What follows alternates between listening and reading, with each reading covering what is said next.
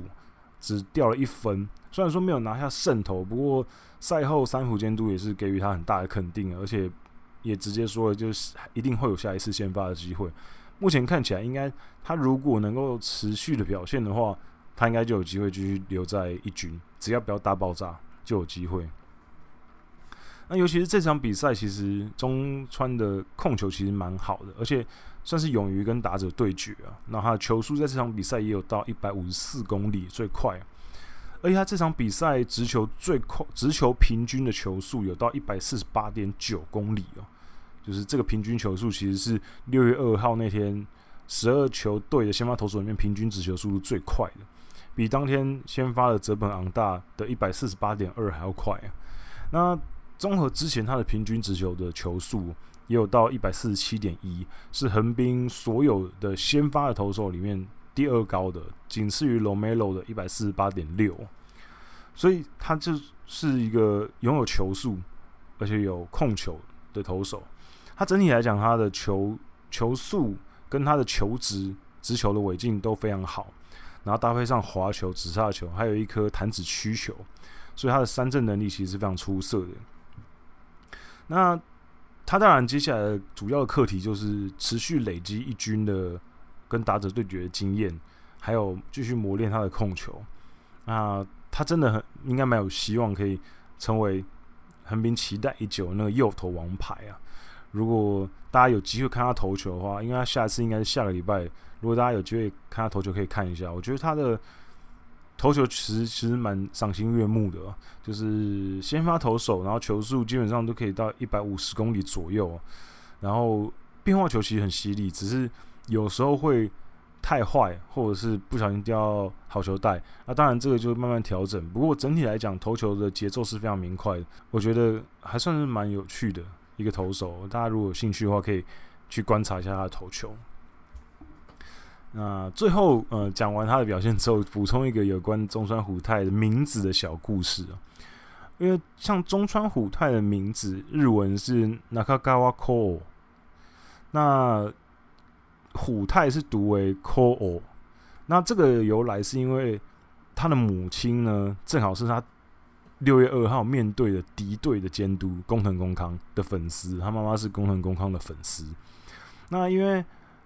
工藤工藤监督的名字呢是叫做 Kuto Kimiyas 那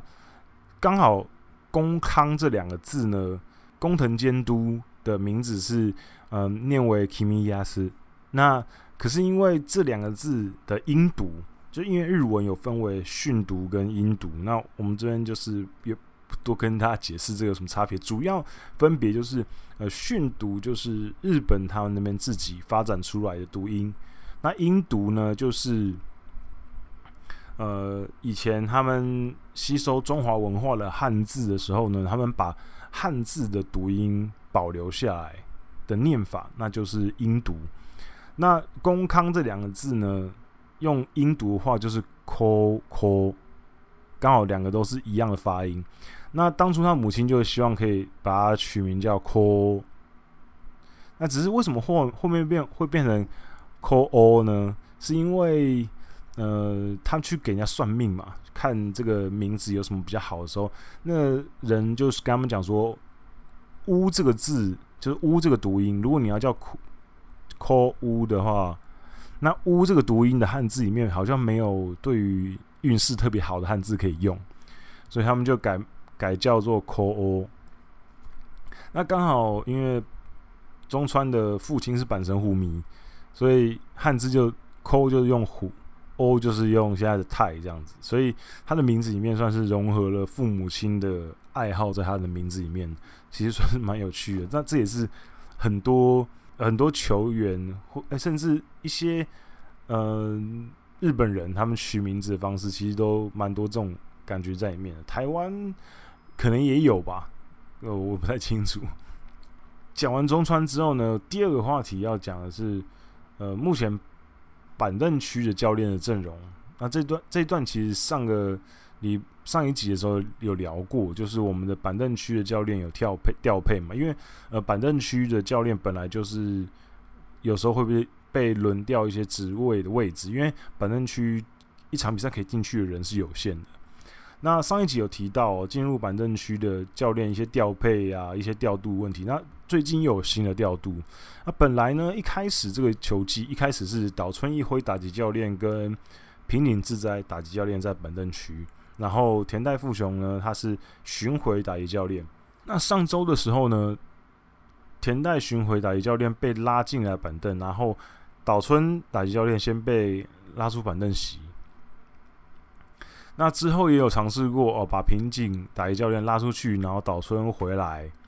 那在跟软银的连战开始的时候呢，目前都只有平井打击教练在板凳区。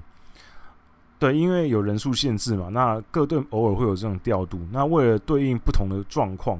因为每个教练的长处也会不同，那在比赛之中呢，给予监督及时的帮助也不同。所以三浦监督也表示，他想要得到各种不同角度的各种意见，所以才会有这种调调度这样子。那目前看起来效果其实蛮好的，加油站到目前为止球队打击状况确实是还蛮不错的。那之后会有怎样的模式去进继续进行下去呢？也不知道。那我是希望之后可以摸索出一套可能最好的方式，让每个教练都可以在自己呃擅长的位置上发挥是最好。啊简短的讲完教练的部分呢，我现在要讲另外一个，呃，刚前面讲中川是一个算是一个年轻人嘛，那现在这要讲的是真的是今年的菜鸟新人木秀悟。那木秀悟打击最近又开始升温，那在新人王上面的竞争，虽然说目前。势头好像没有佐藤辉明跟栗林良利这么强，可是感觉起来还是有一拼的本钱呢。那木秀屋这个去年横滨算是第二指名，有点算是捡到的小朋友，我觉得真的是打得非常好。那虽然开季冲了一波之后有点校正回归，不过最近又开始慢慢的往上爬。那六月一号对上软银的第一场比赛，八局满垒的时候打出逆转的二垒安打。算是帮助球队赢得一个很艰难的胜利哦。虽然说稍微有点糗，就是因为他以为飞出去了，以为要打满贯弹了，所以打出去的时候还慢慢的看球飞哦。那不过后来发现没有飞出去，那赶快跑。不过结果至少是好的，有跑有打回两分的打点。那这场比赛也是他生涯第一次单场四支安打。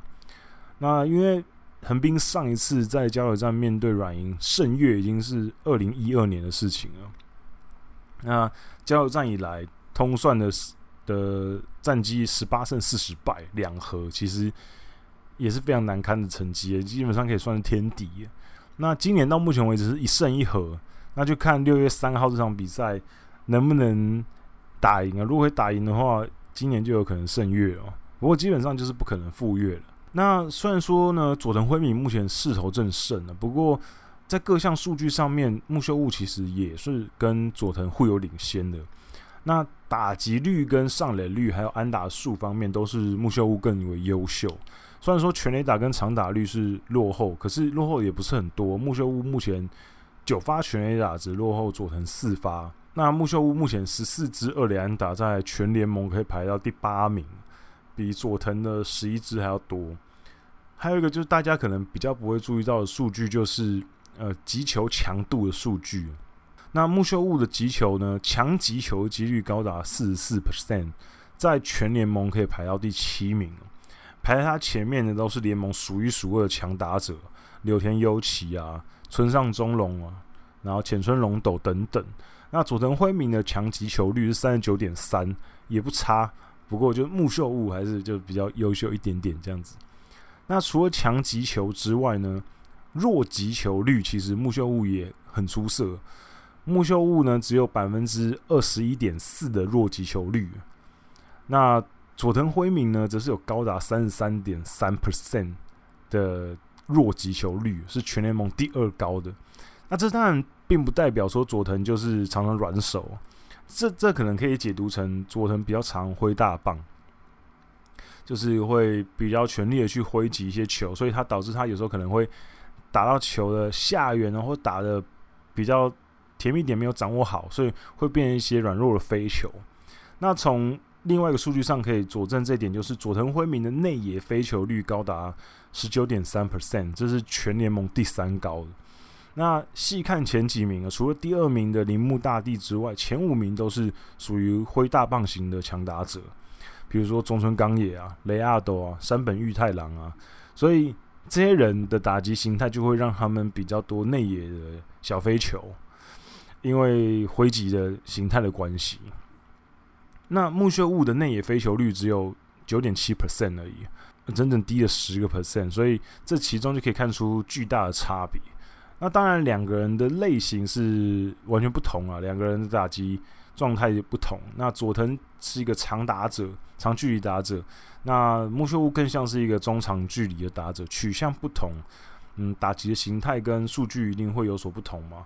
那只是木秀悟还有一个小小的问题，我觉得可能需要调整，就是他的对外国人投手的打击状况其实不是很好。他本季的打击点二八八，目前在央联可以排到第十名。不过他面对到外国人投手的时候，目前二十八个打数只有五支安打，打击率只有点一七九，这个蛮有趣的，可能需要好好的跟教练研究一下，就是为什么会有这个状况。那目前看起来呢，新人王的竞争，木秀物应该是占据第三名啊。那佐藤辉明跟栗林良利确实目前看起来机会更大，不过球季还很长，希望木秀悟可以保持好的表现啊，紧紧咬住前面两位对手。那虽然说木秀悟的人气没有像佐藤这么爆炸，不过目前明星赛的二垒手票选里面，他也仅仅落后山田哲人两千票，占据。中央联盟二垒手票选第二名，也是非常不容易，所以我希望可以持续好好表现呢。因为横滨的，就是二游确实是有一段时间没有很好的人选，那木秀屋今年进来补助这个位置，说真的，让人其实蛮开心的。有一个守备也不错，然后打击也可以撑住球队的一个打者。好，讲完木秀屋之后呢，我们进入今天的算是最新的一个话题啊，那也是今天要讨论的最后一个话题，就是山口俊呢，他在他自己的 Instagram 上面宣布他想要回到日本发展，他将要结束追梦之旅，回到日本职棒。那如果巨人队要把他买断合约的话，他确实是回到日本会是比较好的打算。那这个过去的横滨算是投手阵的曾经的核心人物，还有没有机会回归横滨呢？其实这个可能性我把它放在最后来讲好了。我前面现在我们现在讨论一下他整个过程。他在 Instagram 昨天的时候在 Instagram 上面发表他要回到日子的想法，那也表示说自己已经追过梦了，现在想要呃回到日本继续打球。那如果山口真的在季中回归的话，那他就会是应该是史上第一个在一季当中同时投过美国职棒跟日本职棒的日本人先发投手。那过去呢，只有两千年的木田优夫跟二零一四年的剑山义季，还有二零零九年的福盛河南三个人有这样子的经验，就是同一年投过美国职棒跟日本职棒。那不同的是。那另外三个呢，都是中继投手。那先发投手的话，山口君应该会就是第一个。那木田优夫跟剑山义季两个人回归之后，都中继回归，然后表现算中规中矩。那也没有到非常出色，那也没有到呃很差，只是。这种调整确实是没那么好调整啊，尤其是现在因为疫情的关系，山口俊可能回来之后还需要有一段时间隔离啊等等的，所以呃，到时候他能够缴出什么样的表现，说真的也不是这么清楚。那福盛河南算是回来之后表现比较好的，他那时候是六月接受了乐天的入团测试，然后回归乐天。那其实一开始。并不是那么顺利，因为其实乐天那时候并没有那么想要争取他回来，因为当时的乐天监督野村野村克也就是觉得，呃，当初你要去大联盟的时候啊，球队想要未留你，然后你不想留，那你现在想要回来，球队也不想要你的感觉。啊，不过他后来就是也很积极啊，就自己跑到野村监督下榻的酒店，亲自向他表达想要回归的想法。那因为这样才回到季，才才回到队中。那那一季呢，在乐天出赛还有出赛三十五场，那四点四十五点一局的投球里面，防御率二点一八，七胜一败十救援成功，四次中继成功。那年其实非常 carry 的。那可是他隔年马上表现就失失速，那就隐退了。不过至少他回来那年其实表现是非常好的。那讲到山口俊，再回再讲回来山口俊，山口俊回来到底会有什么表现？其实我们还蛮好奇的，因为山口俊今年球季在巨人队的三 A 沙加缅度和猫队出赛了五场比赛，零胜三败，六点九四防御率，二十三点一局的投球就投了十四次保送，虽然说三振也蛮多的，二十五次，不过整体确实看起来是蛮难再继续在美国打滚的，整个压制能力是蛮有限的。那回到日本确实是一个比较好的选择。那目前看起来回到横滨的几率是非常低。一方面是巨人队刚好现在也有先发投手的空缺，然后再来就是山口个人可能也比较倾向回到巨人。我所以我觉得巨人如果开口的话，应该很快就可以达成协议。那加上其实山口俊的新闻一传出来之后，日本媒体纷纷就开始写一些报道嘛，那基本上都是直接把它跟巨人连接在一起。呃，少数一些专栏跟新闻有提到横滨，不过主要都是讲巨人。那我觉得应该某种程度上，山口应该也是跟巨人有过一些接触之后，他才会。做出这样的打算，就是回归日本职棒的打算。因为巨人队目前的先发阵容来讲的话，从开幕到现在，唯一没有动过的先发投手就只有高桥优贵。那其他伤的伤，休的休，确实有可能需要山口俊救火。不过日本那边也有一些球迷有讨论到说，那会不会反而会阻挡年轻人出头？因为最近刚好横川凯跟平内龙太两个年轻人有在一军出赛嘛，虽然说表现呃还有加强的空间，不过日本球迷也有说，那不如就让他们继续试就好了嘛，也不一定一定要山口俊回来，而且再加上山口之前穿的十一号球衣，现在是平内龙太在穿，那回来之后背号要怎么分配，可能也会有一些眉角 需要去解决，那。刚提前面提到回归横滨机会也不是没有，不过我觉得机会应该是非常低的啦，因为当初他就是投出生涯年之后选择 FA 去巨人，所以我个人觉得他跟横滨的缘分其实已经尽了啊，应该横滨也不会想要去争取他回来，毕竟当初就是被舍弃了一边嘛，他选择去巨人队，那现在回来其实也。主要是跟巨人连接在一起，所以某种程度上，应该回归的横滨，回归横滨的机遇，应该就是理论上的几率而已。可是基本上可能真的是不太可能。那我个人情感方面来讲的话，我也是觉得不太需要把他找回来，因为毕竟他应该是以后就会比较像是巨人队的 OB 了，而不是横滨的 OB 了。我具体不知道他跟。呃，球团之间是不是有一些不太愉快的事情发生？可是看起来他应该是更喜欢巨人队一点，那所以我觉得这个也不要去阻止人家做自己喜欢的事情嘛。所以就回去巨人，那巨人刚好如果有机会的话，就慢慢让他回去，再继续在巨人打球，其实也是一个不错的选择。那讨论完山口俊之后呢，这集的节目也差不多到了尾声了。那目前我是尽量希望可以把节目都控制在三十分钟以内啦。目前几集看起来好像控制也还不错。那如果大家有对于节目有什么建议的话，也欢迎透过听众信箱或是 Apple Podcast 可以呃留言给我。那我们也，那我也看有没有什么方法可以再继续改进，或是哎、大家想要听一些什么内容，我可以做一些修正。那最后呢，还是要打个广告，就是也就是台牡蛎的订阅计划已经开始了，在泽泽平台上面。那我会把链接放在说明栏。那希望有余力啊，当然因为现在我知道，因为疫情的关系，时机歹歹，所以有余力的朋友呢，也想要支持我跟艾迪哥的朋友，欢迎你们加入订阅方案。那订阅的回馈品其实非常好，有球集整套。典藏的书籍跟我们的棒球帽，甚至还有手机做贴纸等等的。那如果你有余力的话呢，欢迎你加入我们的订阅行列，成为我跟艾迪哥的干爹。那链接在下面，如果有兴趣的话可以点。那我们就下个礼拜再见了，拜拜。